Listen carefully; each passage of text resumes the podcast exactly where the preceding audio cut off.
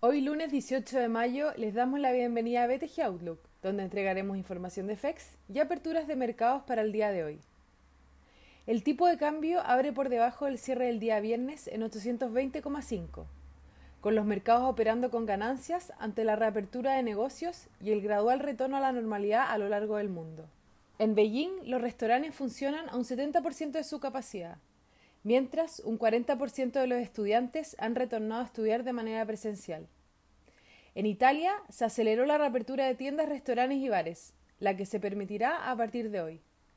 El optimismo se ha extendido a lo largo de las distintas clases de activos, con los principales índices accionarios positivos, el dólar retrocediendo y los commodities subiendo, con el petróleo WTI transando sobre los 30 por primera vez en dos meses. En una entrevista, el presidente de la Fed se mostró cauto en sus predicciones, advirtiendo que el PIB en Estados Unidos se podría contraer un 30% durante el segundo trimestre, en base anualizada, y que la recuperación se podría extender hasta 2021. El Eurostock 50 sube más 3,45% y los futuros en Estados Unidos anticipan una apertura positiva.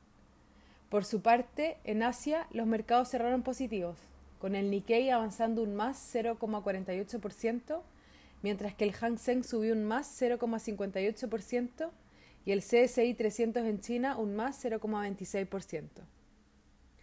Los commodities transan positivos, con el cobre subiendo más 2,61% y el petróleo WTI un más 9,48%. La moneda estadounidense a través del dólar index se deprecia menos 0,21%. Por su parte, la tasa del bono del Tesoro a 10 años se encuentra en 0,68%, transando tres puntos base por sobre el cierre del día viernes. Con respecto a datos económicos, en Chile se publicó el PIB del primer trimestre del 2020, el que se ubicó por sobre las expectativas, mostrando un crecimiento de más 0,40%.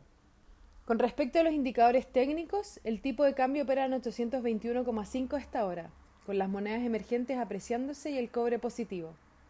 En cuanto a los técnicos, la próxima resistencia es 826 y luego 830.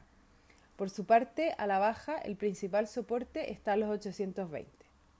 Muchas gracias por habernos escuchado el día de hoy. Lo esperamos mañana en una próxima edición.